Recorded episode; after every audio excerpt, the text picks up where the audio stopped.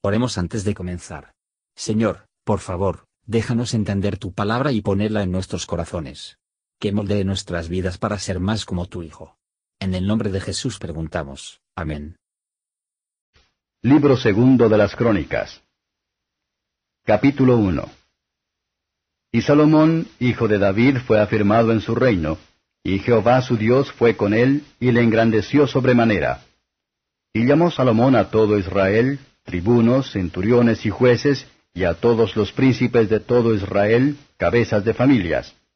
Y fue Salomón, y con él toda esta junta, al alto que había en Gabaón, porque allí estaba el tabernáculo del testimonio de Dios, que Moisés, siervo de Jehová, había hecho en el desierto. Mas David había traído el arca de Dios de Kiriat Jearim al lugar que él le había preparado, porque él le había tendido una tienda en Jerusalén. Asimismo el altar de bronce que había hecho Besaleel, hijo de Uri, hijo de Ur, estaba allí delante del tabernáculo de Jehová, al cual fue a consultar Salomón con aquella junta. Subió pues Salomón allá delante de Jehová, al altar de bronce que estaba en el tabernáculo del testimonio, y ofreció sobre él mil holocaustos. Y aquella noche apareció Dios a Salomón, y díjole, Demanda lo que quisieres que yo te dé.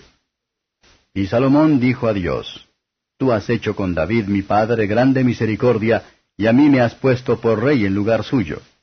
Confírmese pues ahora, oh Jehová Dios, tu palabra dada a David mi padre, porque tú me has puesto por rey sobre un pueblo en muchedumbre como el polvo de la tierra.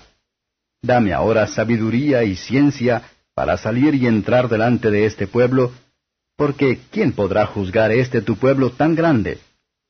Y dijo Dios a Salomón, Por cuanto esto fue en tu corazón, que no pediste riquezas, hacienda o gloria, ni el alma de los que te quieren mal, ni pediste muchos días, sino que has pedido para ti sabiduría y ciencia para juzgar mi pueblo, sobre el cual te he puesto por rey, sabiduría y ciencia te es dada, y también te daré riquezas, hacienda y gloria, cual nunca hubo en los reyes que han sido antes de ti, ni después de ti habrá tal. Y volvió Salomón a Jerusalén, del alto que estaba en Gabaón, de ante el tabernáculo del testimonio, y reinó sobre Israel. Y juntó Salomón carros y gente de a caballo, y tuvo mil y cuatrocientos carros, y doce mil jinetes, los cuales puso en las ciudades de los carros, y con el rey en Jerusalén. Y puso el rey plata y oro en Jerusalén como piedras, y cedro como cabrahigos, que nacen en los campos en abundancia. Y sacaban caballos y lienzos finos de Egipto para Salomón, pues por contrato tomaban allí los mercaderes del rey caballos y lienzos. Y subían y sacaban de Egipto un carro por seiscientas piezas de plata, y un caballo por ciento y cincuenta. Y así se sacaban por medio de ellos para todos los reyes de los Eteos y para los reyes de Siria. Comentario de Matthew Henry segundo Crónicas capítulo 1 Salomón comenzó su reinado con una piadosa visita pública al altar de Dios. Aquellos que persiguen las cosas presentes más con impaciencia, es probable que se decepcione, mientras que los que se refieren a sí mismos a la providencia de Dios, si no tienen la mayoría, tienen la mayor comodidad.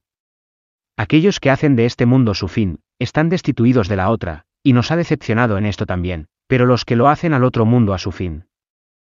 No solo obtendréis eso, y la plena satisfacción en él, sino que tendrá la mayor cantidad de este mundo como es bueno para ellos, a su manera. Veamos a continuación, estar contentos, sin esas grandes cosas que los hombres generalmente codician, pero que comúnmente demostramos trampas fatales para el alma.